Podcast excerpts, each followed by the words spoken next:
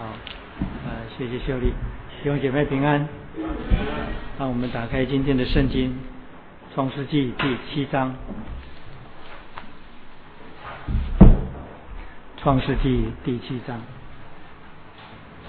从第一节读到第二十四节，就是整个第七章，把它读完。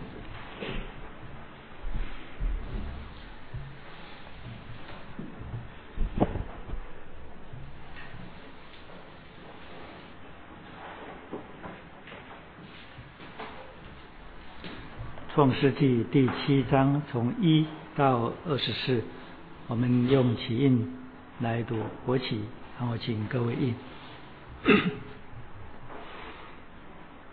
创世纪第七章，耶和华对挪亚说：“你和你的全家都要进入方舟，因为在这世代中，我见你在我面前是个异人。”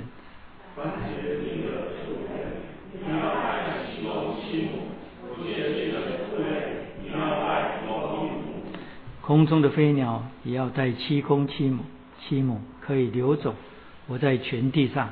因为在过七天，我要将你在地上四十昼夜，把我所造的各样活物都从地上除灭。挪亚就遵着耶和华所吩咐的行了。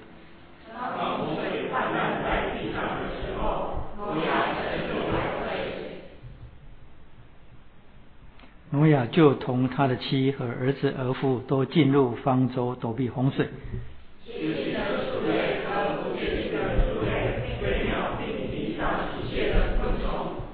都是一对一对的，有公有母，到挪亚那里进入方舟，正如上帝所吩咐挪亚的。当挪亚六百岁二月十七日那一天，大渊的泉源都裂开了。天上的窗户也敞开了。正当那日，挪亚和他三个儿子闪、寒、雅弗，并挪亚的妻子和三个儿妇都进入方舟。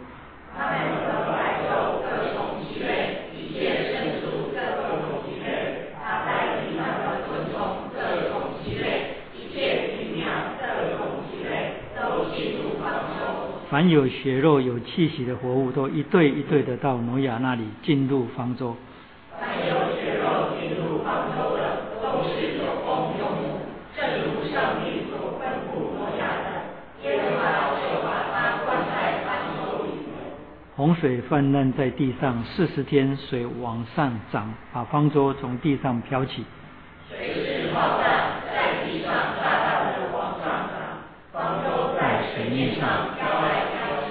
水势在地上极其浩大，天下的高山都淹没了。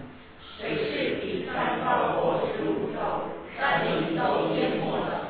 凡在地上有血肉的动物，就是飞鸟、牲畜、走兽和爬在地上的昆虫，以及所有的人都是的。凡在旱地上一同有气体的生灵都死了。凡地上各类的活物，连人带牲畜、昆虫以及空中的飞鸟，都从地上。除灭了，只留下挪亚和那些与他同在方舟里的二十四一起来。水势浩大，在地上共一百五十天。好，我们再一次重新来祷告。天父，我们再一次奉你独生子的名，聚集在你的殿中，也就是凭着信心来到你的面前。我们恳求你再一次的借着聚会，因你独生子的名的缘故，向我们施恩。你向我们所施的恩惠，不但在拯救我们的时候使我们内心有了确据，更在我们侍奉你的时候内心有了确据。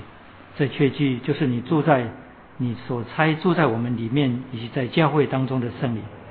所以我们恳求你真理的圣灵，这时候运行在我们当中，并在我们心里对每一个人心中说话。我们感谢你，因为你的灵若不启示。若不只是你的众仆人，你的仆人没有一个人能够传讲你的话。你的灵若不在你的聚会当中，也没有人能够借着人口里所出你的话造就生命。我们恳求你向我们施恩典，我们感谢你，因为我们恳求，我们就凭着信心相信这一切必都要成。因为从开始到末了，以及从教会被生出到今天，你都在你的教会当中，在普世众教会当中，借着一个真理的圣灵引导我们，连接我们，并且将父上帝以及在基督里的恩惠向我们每一个人施施行在我们身上。我们向你献上感恩，我们恭敬将这段短短的时间交托在你手中。这是你圣洁的百姓，是你用重价买赎回来的儿女。我们感谢你，因为你爱我们。谢谢你的恩典。我们将这段时间献在你的面前，如同馨香的火祭。求你悦纳，听我们在你面前的感谢祈求祷告，奉靠救主耶稣基督的圣名，阿门。好，我们是创世纪的第二十三堂。这是创世纪的连续讲台。那么第七章这些叙述性的文字，如果没有神在其中，或者是神若没有差耶稣基督来到地上拯救我们，我们断断不能明白这些事情。我的意思是说，人类的历史，或者是我们活在今天。已经是公元两千多年。那么，人类的经验，不管是我们在这个时代当中所所活的年日，或者是历史当中所记载的，我们都知道，这些洪水的经验都有，甚至每一年某些地区都会发生水灾。那日本那一次的海啸，以及啊前不久。之前海地的大地震引发的海啸，或是比较最近的消息，就是曼谷前一段时间竟然淹水啊，淹了好久，差不多也将近四十天。所以我的意思是说，这些叙述性的文字，不管是我们从文章里面所读到的，或者是我们亲身的经历，若不是认识神。我们断然没有办法明白这些事件的意义。我的意思是说，我们所读的《创世纪》，无论是第七章以及接下来所描述的那些重点，不是在洪水，重点是在神在整个事件后面，以及他借着自然所做的超自然的作为。啊，这是我们今天的重点。神借着自然。也就是自然现象当中背后的超自然因素，也就是神界的自然，然后显出他超自然的作为。若没有基督，我们断然不明白这些事情，因为没有基督，我们就不可能认识神。所以这些洪水的历史事件，我们连续有几章都要讲。我相信很多人读过创世纪的注解书，很多人也听过创世纪。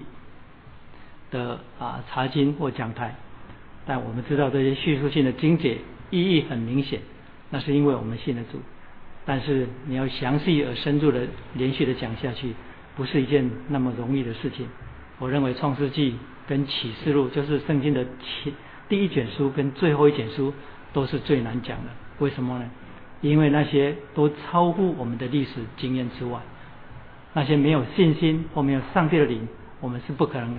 领受这些事情，所以我们既然深信这是圣灵所启示的，不管是福音书，曾经在历史当中，不但是信主的人知道那些历史事件，不信主的人，他们也借着写作，也借着很多或者文化当中显出，他们也证明那是历史事件。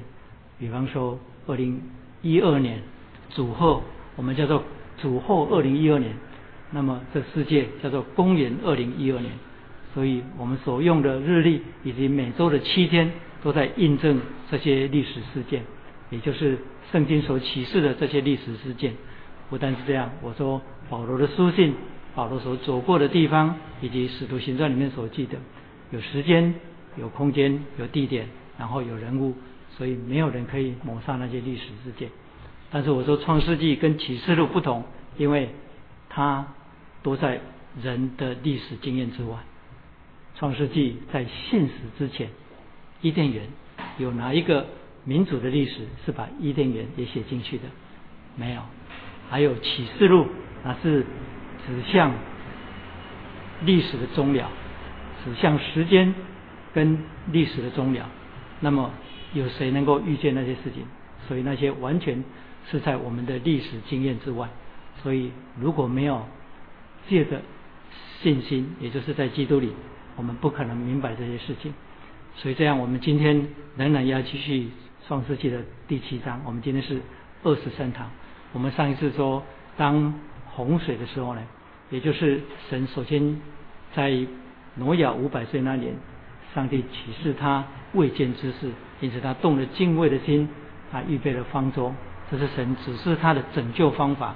然后神拯指示他拯救的方法，这当中建造方舟将近有一百多年的时间，因为他六百岁那一年，然后神又向他显现。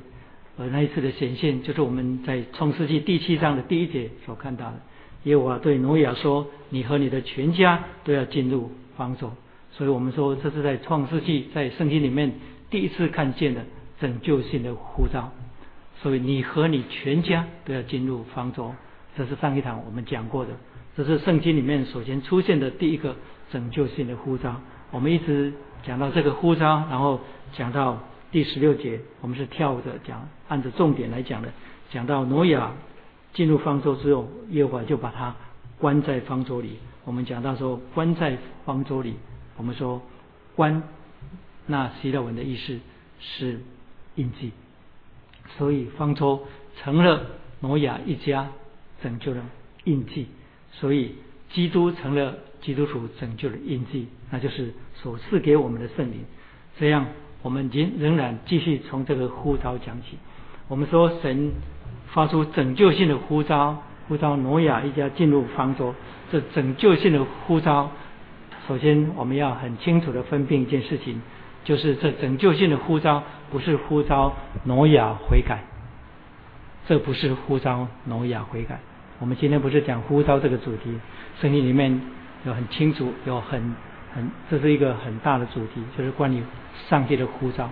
所以这样，我们从这里开始，就是挪亚呼召挪，上帝呼召挪亚跟他全家进入方舟，并非呼召他们悔改，也就是进入方舟得蒙拯救，保全生命。那我们在今天在新约里面说，我们蒙召乃是为得生命，所以这样挪亚一家人蒙召进入方舟。不是为了悔改，是为了什么？是为了侍奉。所以这样是神在那个时代当中招挪亚，因为挪亚与神同工，所以这样这第一个拯救性的呼召，跟圣经里面其他有些呼召有一点不太一样，而与这个呼召进入侍奉一样的呼召，在圣经里面比较让我们清楚看到的。就是出埃及记，出埃及记，上帝借着摩西把以色列百姓整体的带出埃及。那么，上帝有没有吩咐摩西说：“你去告诉以色列百姓说，你们要全部悔改，全部离开埃及？”没有。离开埃及的目的，在出埃及记第七章一直到十二章，总共讲了八次。也就是上帝差摩西说：“你去对法老说，容我的百姓去，好侍奉我；容我的百姓去，好侍奉我。”所以以色列百姓被招的目的是为了要侍奉神，他们离开埃及的目的是要侍奉神，所以那是集体性的、整体的，在一个民族的呼召，所以。我们从出埃及记里面看到，一个民族被从埃及当中呼召出来，或者是从整个世界当中被招出来，因为埃及就意味着这有罪的世界，所以说整体从一个世界当中被招出来。而我们在出埃及记里面，我已经强调了，就是上帝没有吩咐摩西说去叫以色列人悔改，叫他们出埃及，而是招他们出埃及的目的。是为了侍奉，所以这样，这跟后来以色列百姓进入迦南地之后呢，他们已经认识神，而且也得了应许之地，可是呢，却在那应许之地行属灵的淫乱，然后整个社会败坏，神在差先知进去，然后先知成为上帝话语的代言人的时候呢，先知呼召他们干嘛？呼召他们悔改。所以这样，那个才是呼召悔改。所以这样，我们从圣经里面几乎可以很清楚的看到，也就是在拯救当中，神发出的，在拯救当中，神发出呼召，使蒙拯救的人能够进入与神同工侍奉神。我们也从神的审判当中看见，神也照样发出呼召，呼召人。在审判来临之前悔改，所以这样，我们上一场看到讲到说，挪亚蒙神指示，就是全家要进入方舟，所以这是第一个拯救性的呼召，进入与神同工。当然，他们全家也是得救，不可能说同工的人不蒙拯救。但是我们今天接下来要看到说，那对那个世代的人，神到底？有没有发出呼召？有，神定了审判的日子。神首先就借着挪亚造方舟，这是我们在前面已经看过的。也就是说，洪水来之前，挪亚有足足将近一百年的时间，也就是那造方舟的日子。因为挪亚五百岁的时候呢，蒙神指示他未见世事，那时候他生了闪寒雅福，那是五百岁。而洪水是发生在六百岁那一年，所以这样我们就知道说，挪亚有将近一百年的时间，啊，就是成为神审判当中呼召的代言人。我的意思是说，拯救当中是神呼召人与他同工，在审判当中，神照样发出呼召的信息。那个呼召的信息就是呼召人悔改。但是我们刚刚讲的。但是挪亚有将近一百年的时间造那方舟，所以就在那个造方舟的过程当中，他就已经在发出审判的信息，也就是呼召人悔改的信息。这是我们从希伯来书第十七章呃第十一章第七节那里所看见的。不但在那里看见，我们也看见在彼得前书第五章那里提到，当挪亚。造方舟，当时有不信从的那个时代的人，那些沦亡的灵魂被关在监里，被关在监里，就是与神隔绝的地狱当中。这样，我们是不是可以说，神发出审判的呼召信息是借着挪亚？没有错，但是在挪亚之前早就已经有了，因为在上一次我们讲到。挪亚之前，也就是整个亚当的族谱当中，有两个很重要的人物，就是在那个死亡的族谱当中，一个就是以诺，然后一个就是挪亚。所以这样，以诺在他那个世代当中，曾经成为神审判信息当中的代言人吗？有，因为我们根据犹大书第十七节那里提到亚当的七世孙以诺。曾经看见主的主带着他的千万使者降临，要审判那些悖逆的人。所以，我们说以诺在那个时代当中，他已经看见人类历史的终极，对不对？所以，以诺与神同行三百年，不可能是明白这些信息之后。做一个无所作为的人，因为凡是领受上帝启示的人，不可能是在那个时代当中无所作为的人。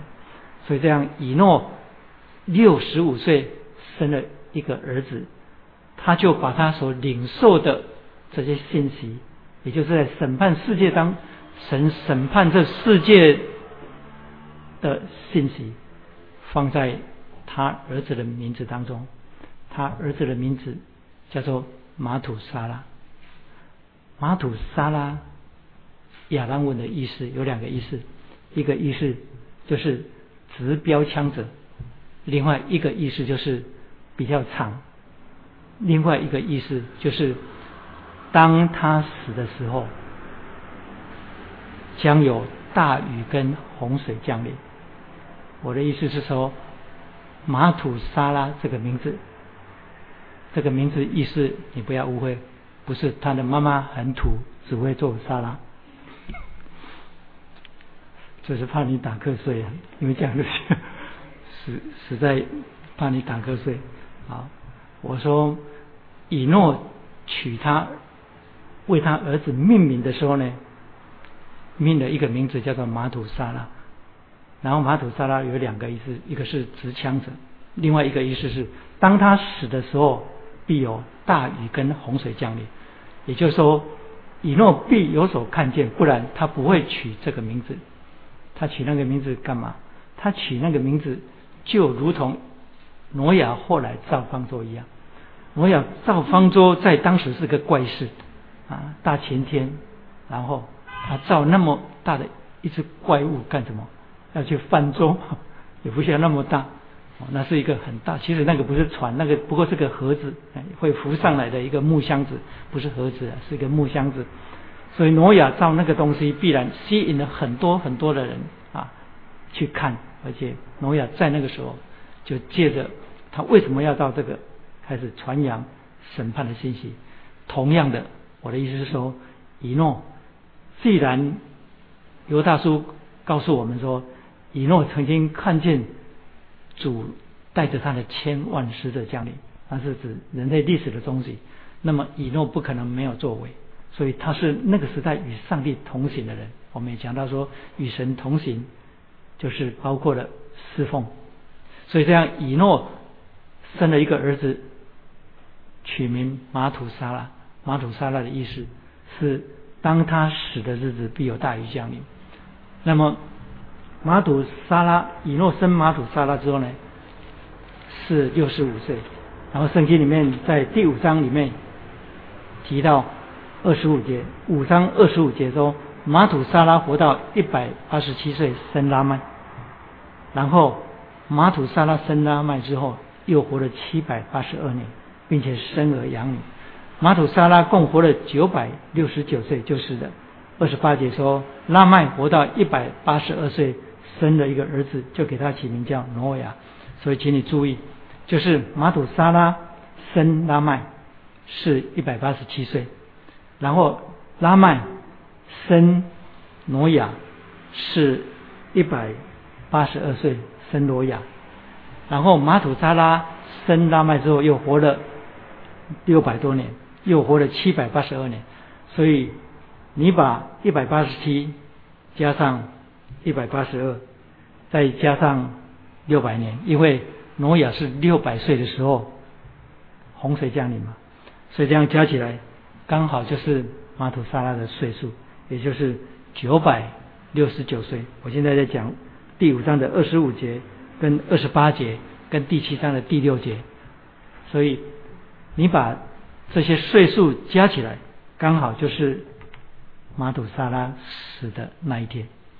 所以挪亚六百岁那一年洪水降临，马土沙拉是一百八十七岁生拉麦。拉麦是一百八十二岁生挪亚，然后挪亚是六百岁的时候呢，洪水降临。你把这一百八十七加一百八十二，再加六百，整个加起来就刚好是马土沙拉的岁数。马土沙拉在亚当的族谱当中是活的最长的一个人，他总共活了九百六十九年。所以他死的那一年，就是洪水降临的那一年，而这个审判的信息曾经被隐藏在那个名字里面。我的意思是说，不管是以诺或者是挪亚，他们在那个时代当中代替神宣告整个审判的信息的时候呢，都隐含着整个呼召的信息在里面。所以我们可以推想。以以诺六十五岁生了那个孩子之后呢，不管是亲朋好友或者是遇见他的人，碰到都会问说：为什么你把这个孩子取名叫马土沙拉是什么意思？以诺一定会不厌其烦的把审判的信息讲一遍。但是我们看见第七章，挪亚一家人得救了，就只有整个挪亚方舟世界当中，在洪水事件当中得救的只有他们一家人而已。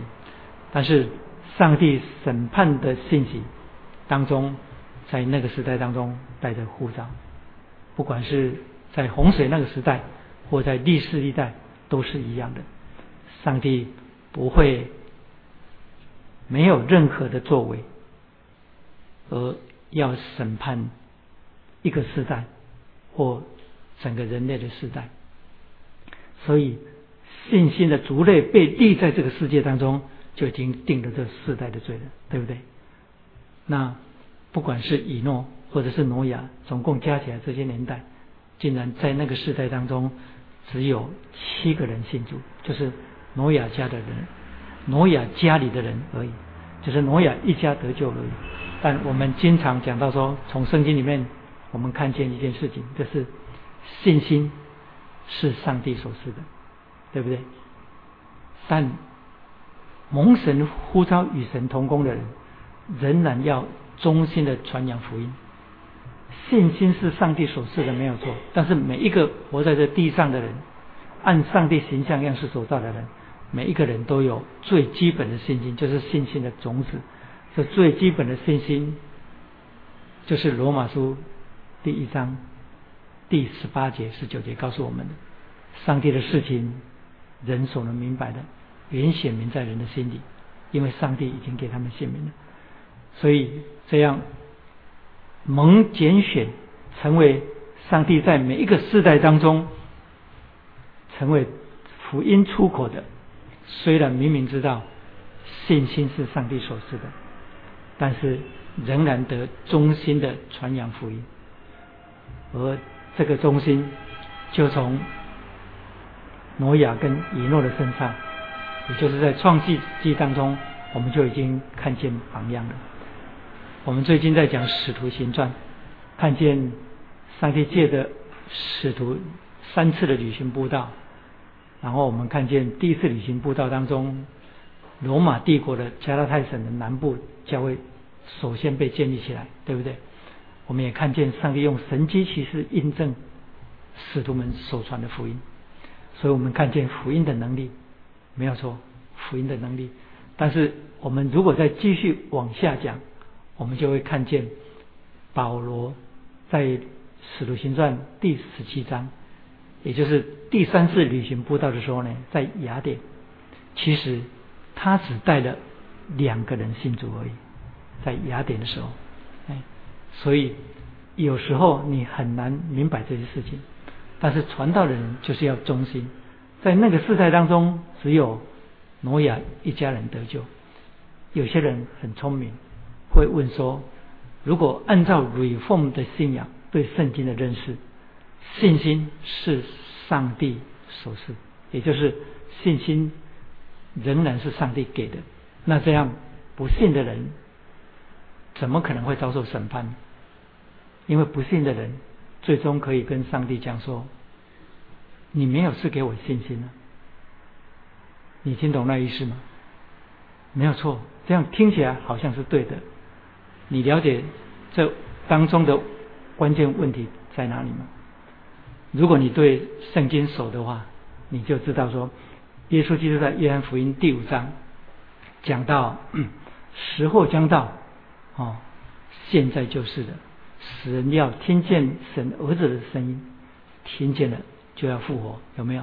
他连续讲了两次，讲到说，如今就是，对不起的，我们翻到约翰福音第五章，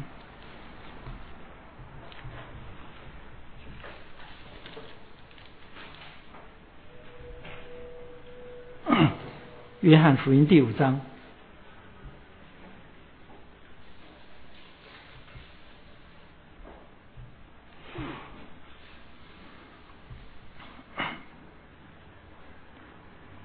约翰福音第五章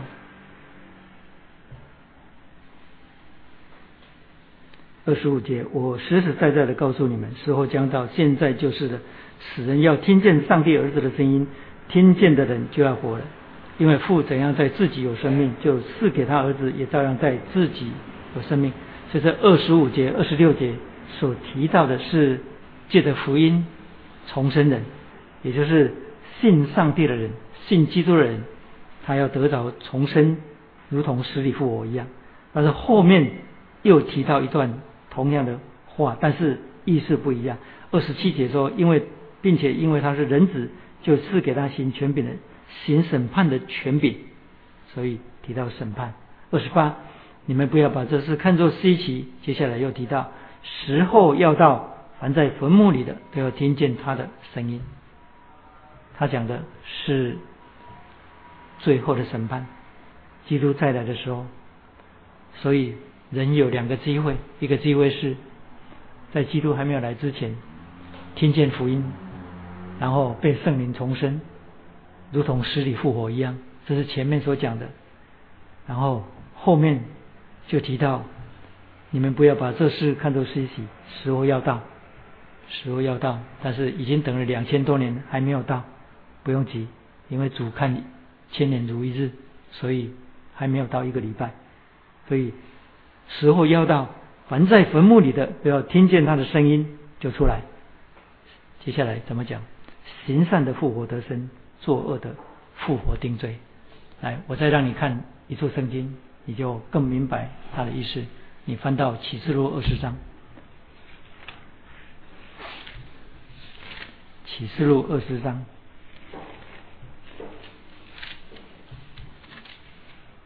我为什么加入这一段？因为我们对于接下来要讲到上帝对生命的绝对主权。二十章。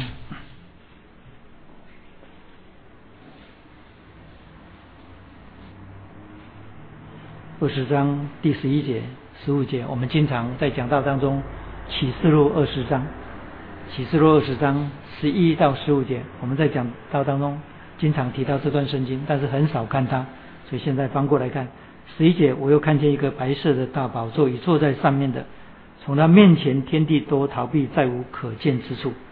我又看见死的的人，无论大小，都站在宝座前，案卷展开的。并有另外一卷展开，就是生命册。死的人都凭着这些案卷所记载的，照他们所行的受审判。请你注意这里所说的，照他们所行的受审判。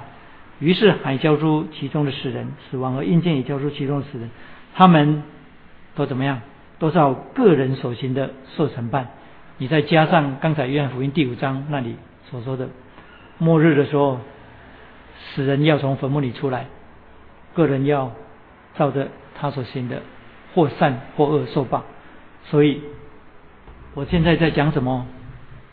因为我们觉得不能因为一个人的信，是因为上帝把信心赐给他，所以这样不信的人就没有罪，是不是？圣经里面很清楚的告诉我们，人的行为。已经在上帝的审判底下，人的行为已经在上帝的审判底下。这就是为什么耶稣说：“我来不是为了审判，乃是为了拯救。”他说：“因为他来不是为了要定罪，乃是为了要拯救。为什么已经被定罪的世界不需要再被定罪？这样信心乃是一个已经在被定罪的世界当中，或者是。”一个已经在上帝的面前当中逃避不了被审判的行为当中，一个蒙拯救的唯一的途径。我再重讲一遍，就是以我这个人来讲，我只能在上帝的面前靠着信心得救。如果要论到我的行为呢，我觉得在上帝的面前没有可以逃避的审判。你听懂我意思吗？我们今天每一个基督徒都是这样，都是这样。这是用另一种方式来告诉你，在基督里的人是怎么一回事。我曾经讲过，说上帝在基督里看我们，对不对？他用微笑看我们，他用微笑看我们。为什么？因为上帝的爱子，上帝的独生子，如今复活，坐在上帝宝座的右边，而在真帐幕里面成为我们的中保，对不对？他坐在上帝宝座的右边，你以为他在做什么？所以这位大祭司，永恒的大祭司，在真战幕里面的大祭司，如同旧约大祭司的那些穿着，那些穿着是预表，预表了上帝的儿子把他的教会的整体，也就是旧约的十二支派，全部放在胸前，怀在胸前，然后担在肩上，然后把他们分别为圣，因为旧约的大祭司所戴的那个帽子就是分别为圣这样，然后来到上帝的面前。来到上帝的面前，我们是这样被担当，然后上帝每一次在基督里看我这个人，我这个人如果不在基督里，我必然没有办法逃避上帝愤怒的审判，因为我的行为怎么可能可以在上帝的面前被看为没有罪？这不可能的啊，不可能。我们家的那个小宝贝译者，一岁多的时候呢。每天晚上啊，不想睡，很想玩。你们养过孩子就知道，特别是当全家聚在一起的时候呢，他都不想睡。为什么呢？因为妈妈九点钟把他压到房间里面泡了那个奶奶，就把他压到房间里面去躺了，然后是他睡。可是他看外面灯光是亮的，从门缝里面穿进来，他知道说外面还有阿公阿妈在那里，大家在那里聊天，他不想一个人睡，哎。所以呢，他就，因为他一岁多，他就会讲要尿尿啊，他就讲，他就会讲啊，他是怎么讲的？微微嘛，他说微微这样啊，然后呢，他每一次吃到一半就说微微就要小便这样就出来，哎，那出来呢，呃，第二次出来，妈妈就说好，小便就带你出去这样，然后他出来就闹了一下，然后小便小便一点点又进去，进去要不到五分钟又说要小便出来。结果第二次出来呢，没有小便，就被人家打屁股了。哎，为什么？因为他骗了，他知道，他知道怎么去借着这些来得到他想要的。一岁多，有人教他吗？没有人教他。所以我告诉你，人哦，罪性如同在诗篇里面大卫所说的：“我在我的母腹当中，我是在罪孽当中生的，我在我母腹当中就犯了罪。”还没有生下来，大卫就承认说：“我是在罪孽当中生的，我在我母腹当中就犯了罪。”其实不需要一一个一岁多了哈，我已经讲过了。有人做过研究，四个月大的孩子哦，他就会借着哭，或借着笑，或借着各种表情来左右跟指使大人做什么事情或不做什么事情，来达到他想要达到的，你懂吗？四个月大的小孩子，讲的明白一点，就是四个月大就会死炸了。所以，我们从小到大，我们有一样事情可以在上帝面前被看为说没有罪恶。所以以后你碰到那种人，所以吕奉的信仰是圣经里面是站得很稳的。你不要以为说我们讲出来充满矛盾，信心是上帝所赐的。上帝若不开我们心里的眼睛。我们不可能会认耶稣是主，这是圣经里面的话。如果不是圣灵开我们心里的眼睛，我们不会认耶稣是主。所以，若不是圣灵为罪、为义、为审判，叫罪人自己责备自己，那个叫重生。我们不可能认耶稣是主。所以，这样如果信心是上帝所赐的，那么没有信的人，他就会说：“上帝啊，我没有罪。”但是圣经里面告诉我，不，信心上帝所赐，是他对于。拯救一个人的主权，也就是他在一个有罪的世界、全面在他面前已经败坏的世界当中，他借着他的慈爱、全然的主权、美善的旨意，介入了某些人的生命当中，改变了他生命的现状跟最终的将来。他改变了这一切。啊，至于他为什么改变这个人或不改变那个人，这是他的主权，也就是他对生命有绝对的主权。这就是我们接下来所要看到的那个章节，就是在审判洪水审判当中，上帝吩咐挪亚一家人进入方舟，虽然也借着挪亚的侍奉，在那个时代当中发出审判的信息，但是没有人悔改，因为那个世已经是一个败坏的世界，这些人不信，他们不可能在上帝的面前说你。没有像给挪亚一样给我足够的信心，所以呢，我没有办法相信那个挪亚所造的那一只怪物是可以拯救我生命的，所以上帝你不能审判我，为什么？因为启示录两次提到最终大审判的时候，是照着人的行为审判，而不是说因为你没有信我，没有错。耶稣基督曾提到说畏罪是因为他们不信我，但是那个意思不是说一个上帝没有赐给他信心的人，他可以在上帝的面前。站立得住，这样我们接下来所看到的，也就是洪水事件背后，也就是第七章接下来所记载的，神不但拯救了挪亚一家人，而且又吩咐他带的一些被分别出来的洁净的动物跟不洁净的动物，所以这整个第一节到第五节，使我们看见生命的主。对生命有绝对的主权，请你注意看这些章节。除了提到这些被留作鱼种的动物之外呢，这里有一句关键性的章节是这样讲的：第四节的下半说，要把我所造的各种活物从地上除灭。这里让我们看见的是生命的主对。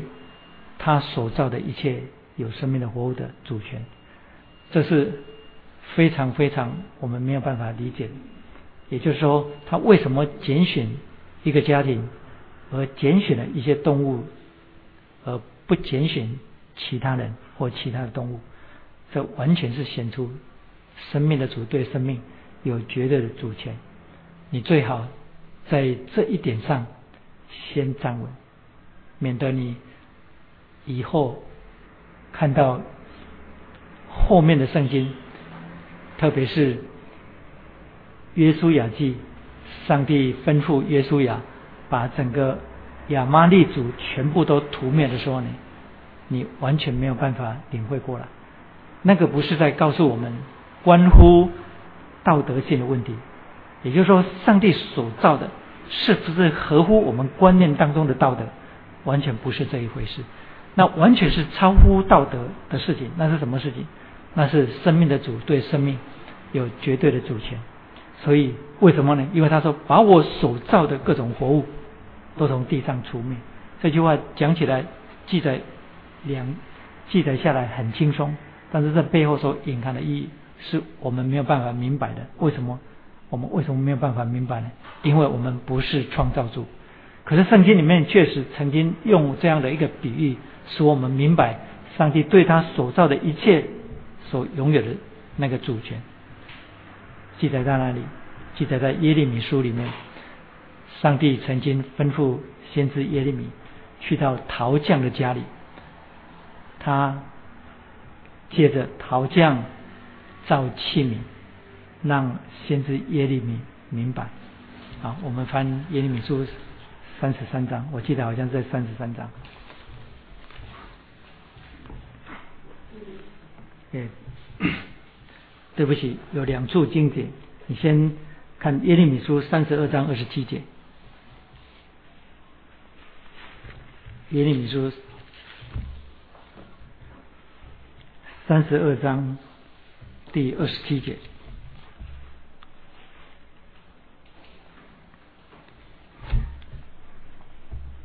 耶利米书，如果你用的是和合本圣经，在九百二十七页。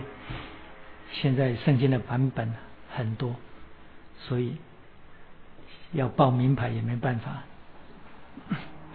耶利米书第三十二章第二十六、二十七节一起念来：耶和华的话临到耶利米说：“我是耶和华，是凡有血气者的上帝，岂有我难成的事吗？”好，我要的是这一节。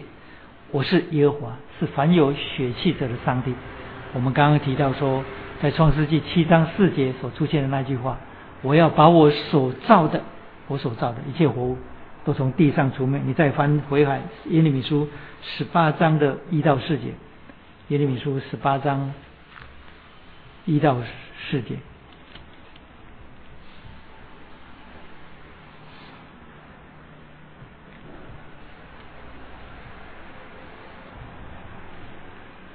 耶利米书第十八章一到四节。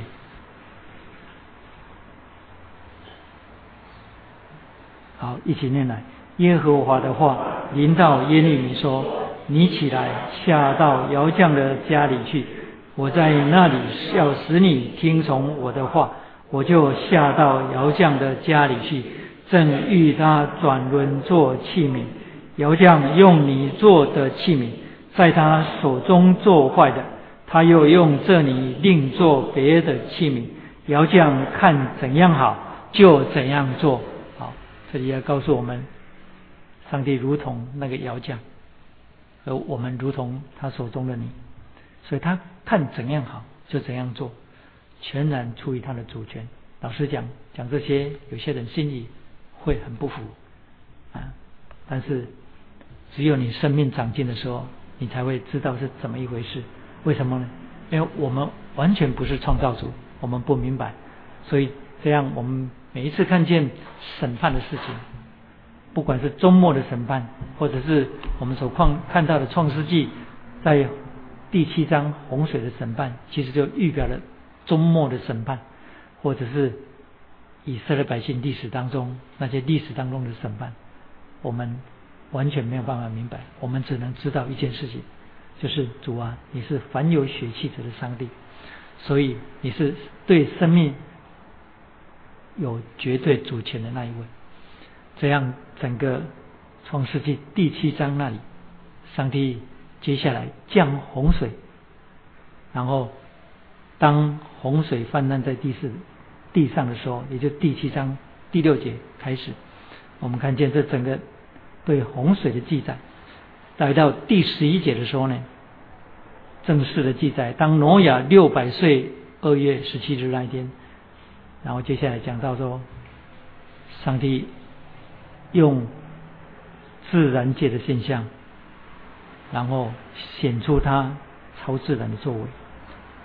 那自然界的现象是什么？就是降雨。超自然的作为是什么呢？就是那不是平常应该有的雨。所以那一天，大渊的泉眼都裂开了，天上的窗户。也敞开了，所以十一节使我们非常的震惊，就是上帝既是创造自然界的上帝，那么他就可以用自然的力量去显出他超自然的作为。所以我们经常看到降雨，但是洪水那一天，也就是那一次的审判，雨是。是超自然的大，是两个来源，也就是洪水这两个来源，一个是大渊的泉源都裂开了，那指的就是地壳的变动，也就是地下的水涌上来，地里的水涌上来，还有就是天上的窗户都敞开了，也就是抬起头来从天上一直降下完全没有办法止歇的雨水。这样，大渊的泉眼都裂开了。我们知道说，这本来是在自然律当中的事情，却显出完全违背自然律的现象出来。因为上帝曾经为水定界限，这个自然律却被打破了。圣经记载在哪里？在箴言八章二十九节跟耶利米书五章二十二节。我们先看箴言第八章二十九节。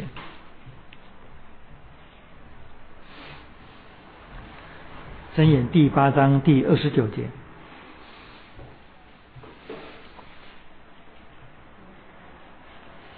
箴言，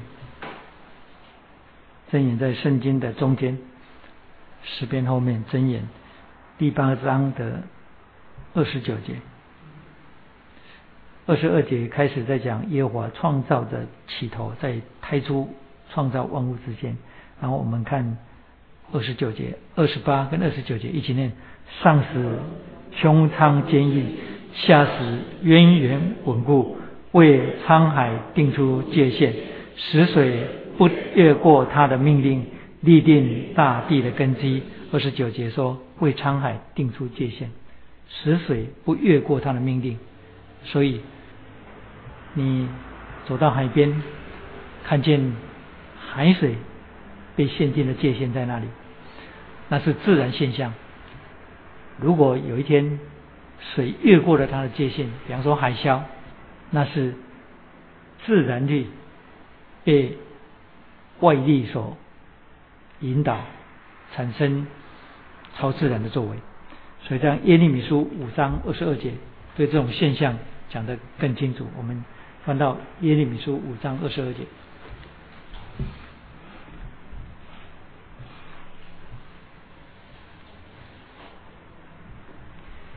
耶米书五章二十二节，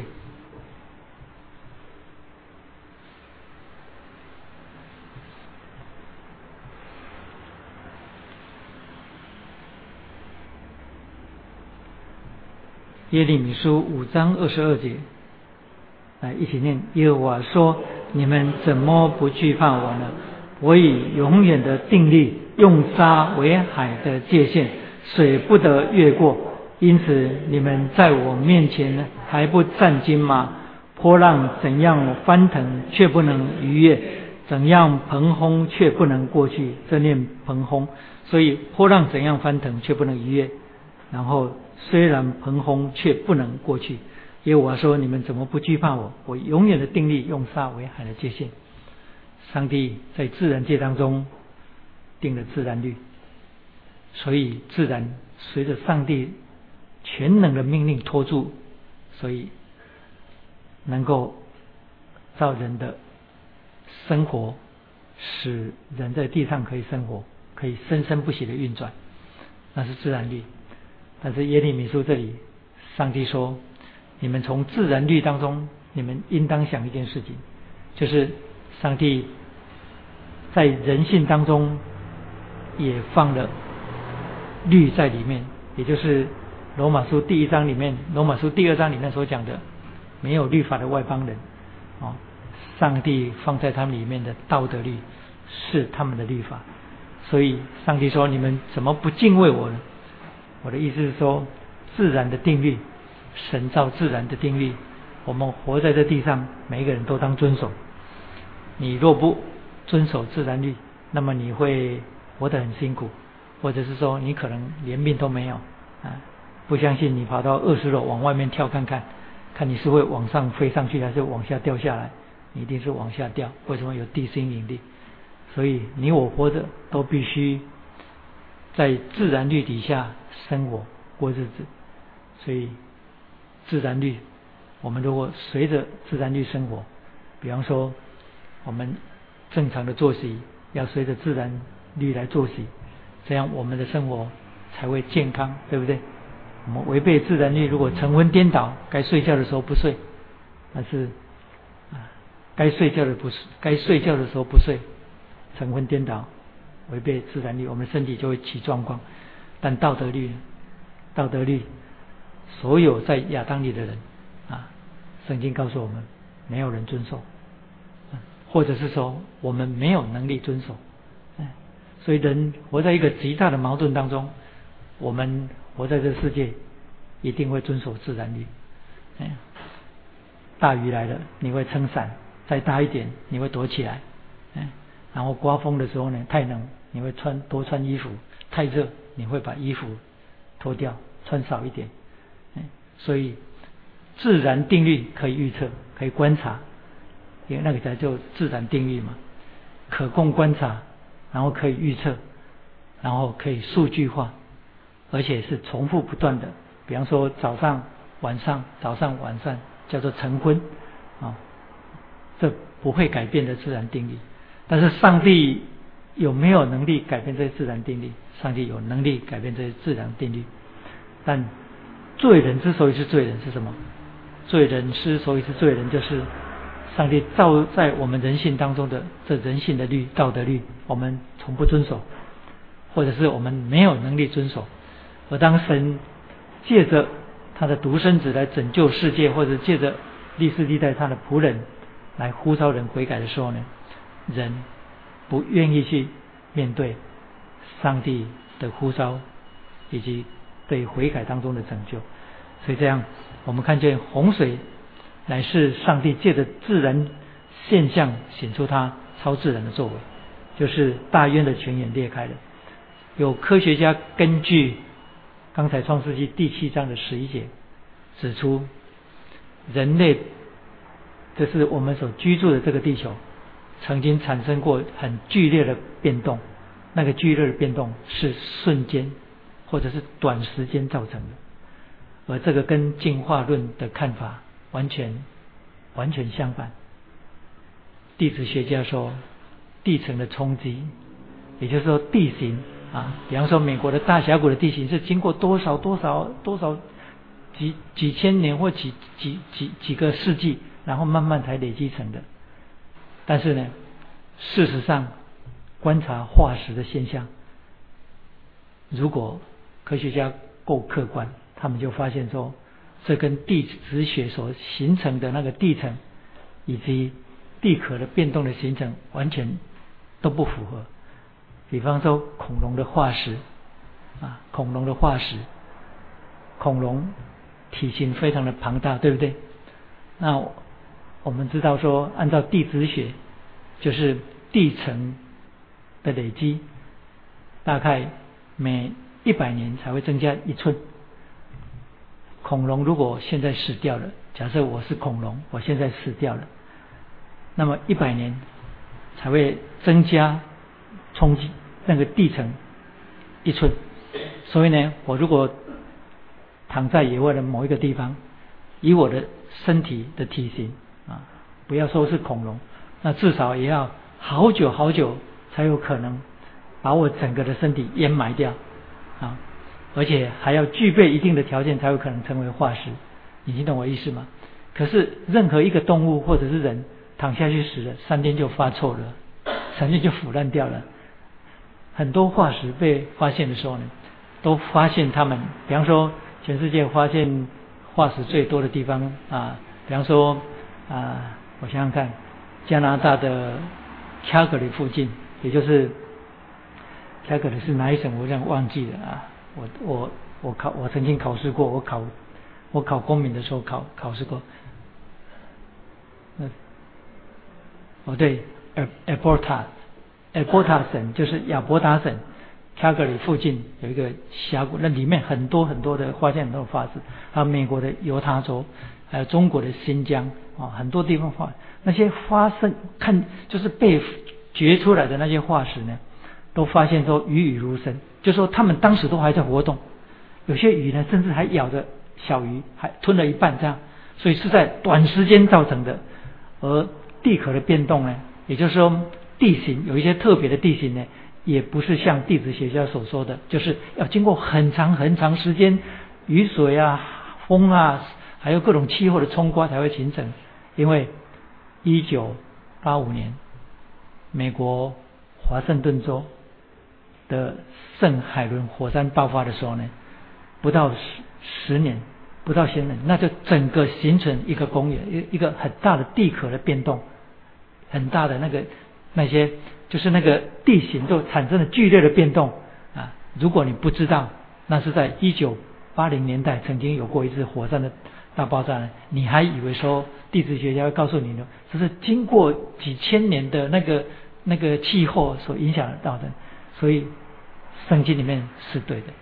所以创世纪第七章十一节说，那个洪水的时候呢，是是什么呢？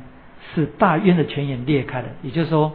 那一节圣经说我们明白，就是洪水不是从天上降下来而已，而是地壳产生的剧烈的变动，也就是整个地表产生剧烈的变动，而剧烈的变动所产生的现象是什么呢？就是地震、火山爆发、海啸，还有呢，还有是什么？还有就是地底下的水泉眼涌上来，全部的涌上来。地底下有没有水？哎，不知道有人对潮州有没有了解？你知道潮州？潮州没有自来水，潮州的农田哦，都是打地下井打到底下去，然后它自己涌上来，不用抽水马达，它自己会涌上来。所以呢，在潮州那些农田哦，在大家都你会发现说他们打下去的一个一管一个很粗的很粗的那个塑胶管，上面呢都用一个盖子盖着啊，然后呢啊需要水的时候就把它拔起来就涌上来。啊，当然如果长期不下雨的话，那就要用水要用抽的。所以潮州的地下水很丰富。我们都知道地地下有很多很多的水啊，叫做地下水。那地下水有多大？你知道美国有一个地方叫做 Oganana 的地下水源，那个地方听说有大概科学家发现说有大概十三呃呃一百三十对不起十三万多平方公尺的那个地下水。还有最近哈最近大概在去年发现说亚马逊河流域底下还有一条地底河，比如说下面还有个一地地地下水。所以地下水是非常非常多的，比地表的水还丰富。我们如果从创世纪里面看，我们会看见说伊甸园里面有四条河流，对不对？可是那个时候还没有降雨在地上，怎么会河流？河流水源从哪里来？从哪里来？创世纪第二章提到说，耶和华造天地的来历呢是这样啊，就是说耶和华还没有降雨在地上，但有雾气上腾。那是二二章，然后接下来提到，在伊甸园当中有四条河，有四条河。我们现在所知道的关于河流的常识是下雨，然后在高山当中经过那个植物的蓄水跟涵养，然后流下来，流下来成为溪流，对不对？所以溪流的源头啊，就是山上流下来的。那么是因为下雨，然后加上水那个水土的涵养，所以流下来的水。可在伊甸园里面那四道河还没有下雨，怎么可能会有水源？所以那是什么水？那是地下的泉涌，那是地下涌上来的水。所以地下的水比地表的水还多，而神就借着这个自然现象，然后使这个自然律被打破。所以创世纪第七章的十一节说，大渊的泉眼都裂开了，所以地壳产生了巨巨大的变动，使水涌上来，还有天上的窗户都开了。天上真有窗户吗？啊，我不知道。但是同样有科学家解释这件事情：天上的窗户开了，大雨降下来没有错。但是超乎平常的大雨，那些雨水到底从哪里来？也就是说。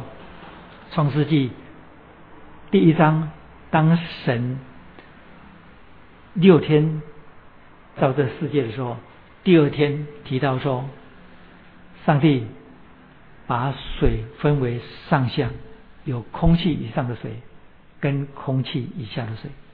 空气以下的水我们可以明白，空气以下的水包括云层都是都是空气以下的水，说大气层以下云。当中有积聚水分没有错啊，然后云遇到一些自然的的条件的配合，就会降雨下来，然后降下来的雨我们可以明白，但是空气以上的水是指什么呢？所以呢，这样我们从创世纪里面，这是根据一些基督徒科学家他们对创世纪里面他们的了解啊，所以我引述给你们听，所以空气以上的水是指。在洪水之前，整个地球的大气层外面有很厚的一层，就是水汽包围着，有很厚的一层水汽包围着。所以这样，因为一层很厚的水汽包围着，当时地球的气候是非常的好的，气候非常的好的。为什么呢？因为水，水是可以啊，可以调节温度的东西。啊，很简单啊，像波士顿跟跟那个美国的波士顿跟跟加拿大的的 B.C 省，就是温哥华啊。那从纬度上来讲，温哥华比波士顿的纬度还北，可是波士顿却比温哥华冷，为什么？因为因为那个温哥华是靠太平洋，所以靠海洋的的地方通常不会非常的寒冷。所以为什么？因为水可以调节气温，所以这样当时地球的气候，地球的气候非常的好，所以有科学家说，当时地球的外围有一层很厚的水汽包围着，隔绝很多有害的物质，特别是紫外线，大部分被过滤掉，而且气候非常的好。他们是用四季如春来形容，这不是我的用语哦。他说，当时地球应当是四季如春。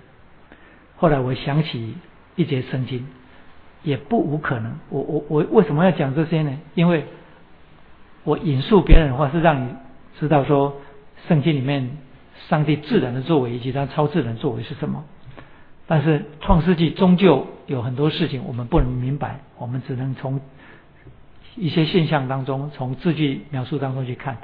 所以这样，有人说当时地球的四季很好，就是四季如春这样哦。也就是没有剧烈的风雨那些事情发生，也没有两极的气候。为什么呢？因为两极的气候，我们知道说会产生风跟产生雨跟气温的变动，是因为啊南极就是两个南极跟北极啊的气温降低，然后赤道的气温上升，所以啊高气压跟地向低气压流动的时候才产生风嘛，所以风暴是这样形成的，台风这样形成的。所以这样，当时的地球整个气候是非常非常的稳定，因此我就想起了啊堕落之后的亚当啊，圣经里面说他用无花果树的叶子遮自己，然后看见自己是赤身裸体，意思是说在伊甸园里面的亚当跟夏娃是没有穿衣服的。伊甸园的亚当跟夏娃没有穿衣服，我们都从羞耻感那个角度上去去了解，就是堕落之后产生羞耻感，才发现自己没有穿衣服，对不对？我的意思是说，如果气候有春夏秋冬，你说春天跟夏天不穿衣服还有可能，冬天不穿衣服 有可能吗？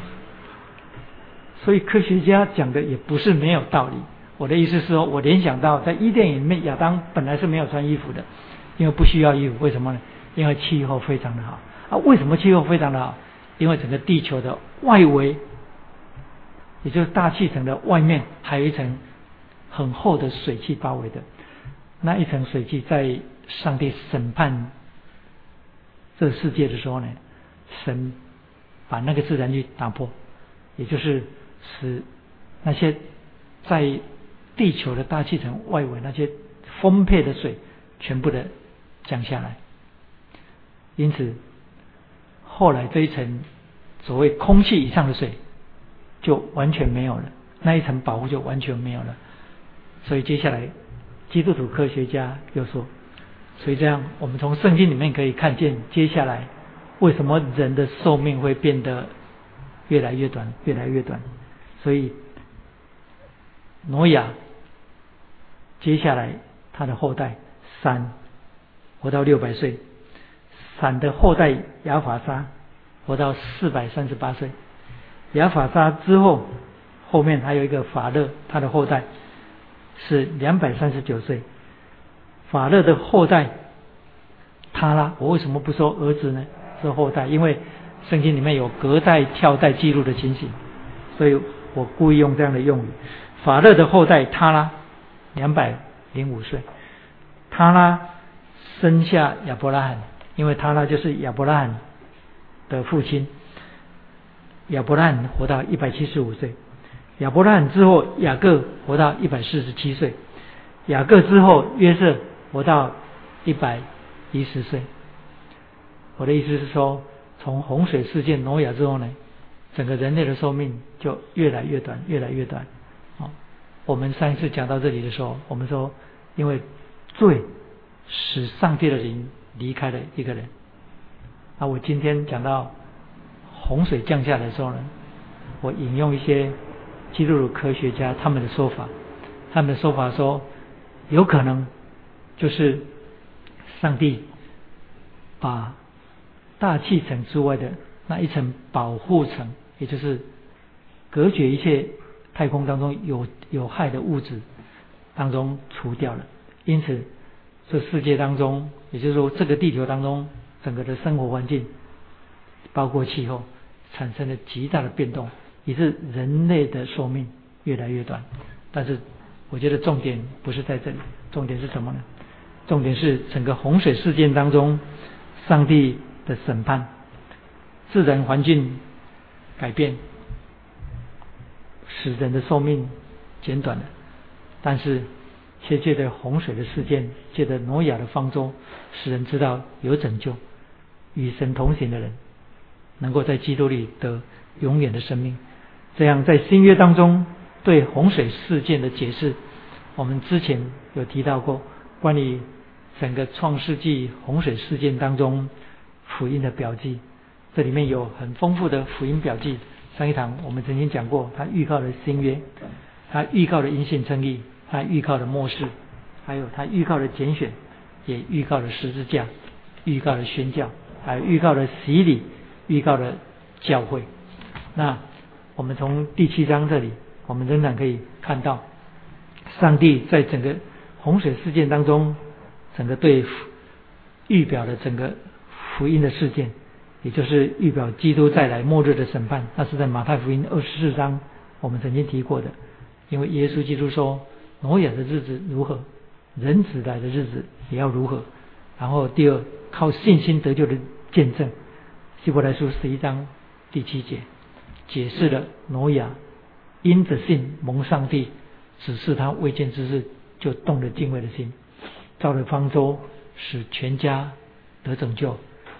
挪亚因着信定了那世代的罪。还有第三，这是洗礼的预表。彼得前书三章十九节到二十一节提到说，这水所表明的洗礼，如今借着耶稣基督复活，也拯救你们。所以，我们提到说，挪亚的事件乃是经历救恩，被圣灵重生，借着水洗表明出来。的例证。最后，我们讲到十七节到二十四节那里提到整个洪水事件的描述，水越下越大，那么方舟当然就越深越高了，是不是？这是人类的经验，没有错。但是这整段圣经使我们看见，在洪水当中的方舟，如同在末世当中的背体。我的意思是，十七节到二十四节，洪水泛滥，水一直往上涨的时候呢，方舟却越来越高。为什么？因为那预告了教会在幕后审判当中的背体，教会的背体，教会的背体就是在审审判这世界的时候呢，在基督里，他保守的属于他的。所以论到教会的背体。我们都知道，在《铁扇龙前家》《铁扇龙林家前书》第四章那里，就已经提到，基督来的时候，有从坟墓当中复活的，然后有活着的基督徒教会整个的背景。但是十七节到二十四节，重点是在一个审判的时代当中，教会蒙保守，一直到基督再来的时候。所以，但愿主帮助我们。我刚刚最后的一个重点提到十七节到二十四节，啊，我把这节圣这段圣经念给你听，你就想象你坐着方舟，然后水越涨越高，然后方舟越浮越高，已经高过山顶了，是要让你明白，在这动乱以及一切都显出末世的日子当中。教会一直在上帝的保守当中，如同幕后的日子的背体。十七节说，洪水泛滥在地上四十天，水往上涨，把方舟从地上飘起。所以方舟不是往下沉沦，是被往上飘起。嗯，水势浩大，在地上大大的往上涨，方舟在水面上飘来飘去。水势在地上极其浩大，天下的高山都淹没了。水势比山高过十五肘，山岭都淹没了。有注解书解释说，为什么上帝要使水势高过十五肘，免得方舟搁浅。所以，上帝为我们设想非常的周到。二十一节，凡在地上有血肉的动物，就是飞鸟、牲畜、走兽和爬在地上的昆虫，以及所有的人。都是的。这是再一次使我们明白，生命的主对生命有绝对的主权。我们蒙恩在基督里，我们被保守。所以二十二节说：“凡在旱地上鼻孔有气息的生灵都死了。”所以都死了，都死了。凡地上各类的活物，连人带牲畜、昆虫，以及空中的飞鸟，就从地上除灭了，只留下挪亚和那些与他同在方舟里的，只留下挪亚和那些与他同在方舟里的。所以在幕后审判的日子，教会如同是被提的，他不会在这罪恶的世界当中，以及在神愤怒的审判当中被淹没，他会被提。还有就是教会跟属基督的人同在方多里的，如同那些同在方多里的人，他们都是活的。二十四节中，水势浩大，在地上共一百五十天。我相信讲到这里。你一定有一个疑问，就是那方舟总共漂流了一年，而且里面到底有多大，可以容纳多少的动物？挪亚一家人八口当然住不了这么大的地方了，所以多数是容纳那些动物，不管是洁净的跟不洁净的。哎，所以方舟我们之前有讲过，就是那个换算成平方尺的时候是九万五千七百。平方尺，啊，有人做过换算，大约是五百多个那个火车的车厢连接起来那么大。全世界到底有多少物种？如今的生物学家告诉我们说，全世界大约有一百万的动物的物种，动物的物种大约有一百万。可是呢，两栖类的。跟飞鸟、跟走兽、跟昆虫，因为原来在海里的，原来在海里的除外，就是那些可以，就是那些昆虫啊，跟跟飞鸟、走兽被分别进入方舟的，大概是一万七千多种，一万七千多种的哦，所以这样能不能容得下呢？有人算过，可以容得下，嗯，可以容得下，所以这不是神话，嗯，当然。今天不需要再有方舟的事件，因为洪水事件之后，上帝就已经立了约，就是不再借着大自然的作为来毁灭这世界。但是没有在基督里的人，将来那个审判是比洪水的审判更可怕的。洪水的审判不过是让人知道说，创造主对这世界的罪恶是有反应的。他不可能没有反应，他的反应包括了拣选，包括了审判，而不管是拣选跟审判，都有上帝的呼召在里面。我们一起来祷告，天父，我们感谢你。我们虽然不完全，但我们仍然借着信心来到你面前。我们在第七章这里总共讲了两堂，感谢你的恩典，使我们可以明白这些重要的真理。我们相信，我们没有办法完全明白，在创世以来所隐藏在你里面的奥秘，但关乎我们以及我们子子孙孙祸福的事情，你已经借着圣经清楚的向我们指明。求你帮助我们，也帮助我们，如同挪亚或是以诺以及历世历代那些忠心跟从你、与你同行的人，在每一个我们所处的时代当中。